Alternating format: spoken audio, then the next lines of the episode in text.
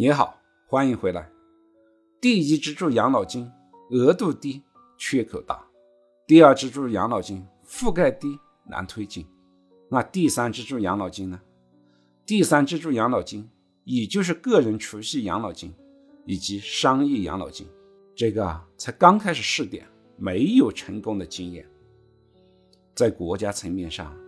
我们可以看到不断的在推进各种试点。比如说，一开始的以房养老，以房养老的政策在二零一三年第一次被中央提及。二零一四年，原保监会正式开始在相关城市进行以房养老的保险试点，但一直到二零二一年，市场上只有为数不多的几家保险公司在做以房养老的保险产品，其中幸福人寿保险公司推荐了这个项目，但到二零二零年六月底。也只有一百四十三户家庭参与到以房养老的项目中，平均年龄在七十一岁。以房养老政策一推出来的时候，热度就很大，但在市场上的接受度确实不大。你想想，这人啊，一辈子都在为房子折腾，前半生给银行打工，省吃俭用，用于还房贷，到了退休年龄还要为银行打工，把房子抵押给银行。搞个反向抵押贷款，这也就是所谓的倒按揭，这真是生命不息，按揭不止啊！到了生命的最后，房子又还给了银行，赤条条的来，赤条条的去，不带走一块砖，不留下一片瓦，只是为银行打了一辈子的工而已。但更悲催的是，推行的以房养老政策却成了一些老年人的噩梦。围绕以房养老的骗局层出不穷，网上你随便去搜搜，都可以搜到不少的被骗案例。不但没有实现以房养老，连自己的房子和养老金都被骗子骗走了。这不得不说，以房养老确实是政策的无奈。但是，我们人口老龄化和社保基金的捉襟见肘问题变得越来越严峻，更多的探索还在进行。二零一七年十一月三日，《养老目标证券投资基金指引》试行版向社会公开征求意见。二零一八年八月六日，首批养老目标基金获准发行。养老目标基金是指一种以创新性的公募基金，用动态资产配置的策略，在市场中以相应的比例购买已经上市的基金进行配置，也就是所说的基金中的基金。一般叫做养老霍福基金。从养老目标基金应该具有的一些特点来看，目前养老目标基金还是存在着明显的不足。第一，资产配置的风险分散度不够。与传统的股票基金不同，，FOF 是对不同的资产、不同的投资策略进行再组合。组合投资的目的就是进一步的分散风险。可以说，资产配置。是富富收益来源与风险分散的基石，但是从目前上市的养老目标基金来看，配置的标的都是债券基金和股票型基金，大类资产配置方式单一，没有任何创新。就以上市最早的，也是目前规模最大的养老目标基金华夏养老二零五零五年富富基金为例，前十大持仓里面。有四只债券基金和六只股票混合型基金，其实就是个固收加的资产配置方案，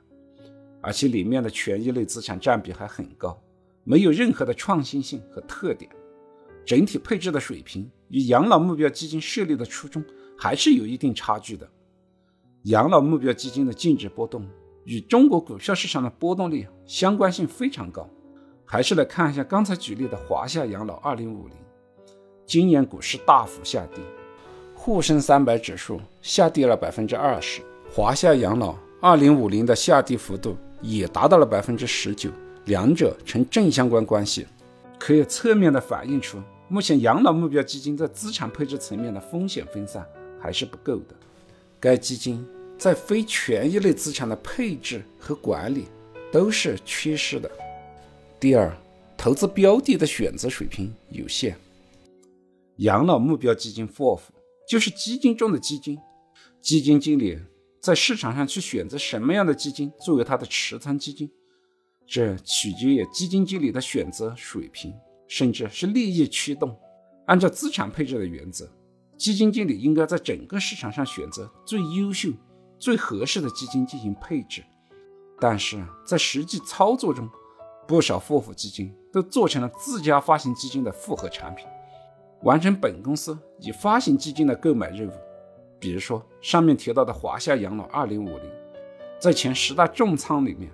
有五只基金是华夏自己的基金，数量占比百分之五十。全十大重仓里面，华夏基金的金额占比达到了百分之六十。也可能基金经理认为自家发行的基金才是最优秀的，或者还有其他的选择动机。对于投资者来说，肯定是没办法知道的。但与基金设立时的初衷可能是背道而驰的。这里我只是以华夏养老二零五零来做一个例子，并不代表只是他家的问题，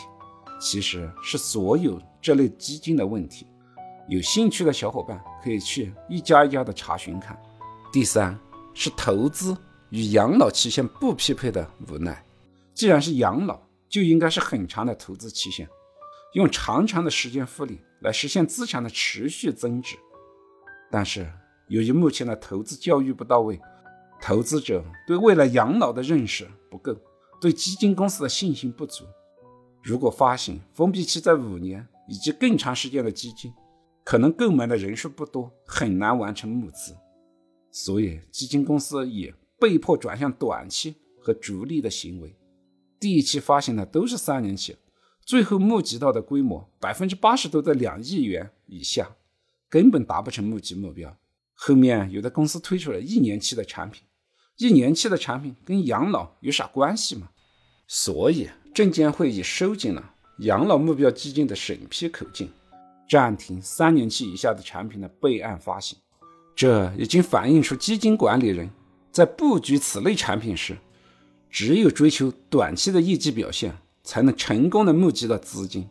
而忽视养老型产品的长期目标，让基金的资产配置也无法体现出长期的配置策略，只能在权益类市场上追逐热点。从目前来看，养老目标基金对于投资机构来说没有创新的方案，也就是一个固收加的操作；对于投资者来说，这笔资金也没有清楚的规划，对机构。也没有建立起长期的信心。总体来说，不管是以房养老还是养老目标基金，还是没能解决个人养老金的第三支柱问题。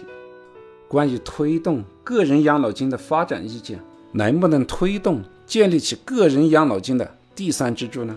欢迎点击订阅按钮，下期接着聊。感谢您的聆听，顺思财宝，下期再见。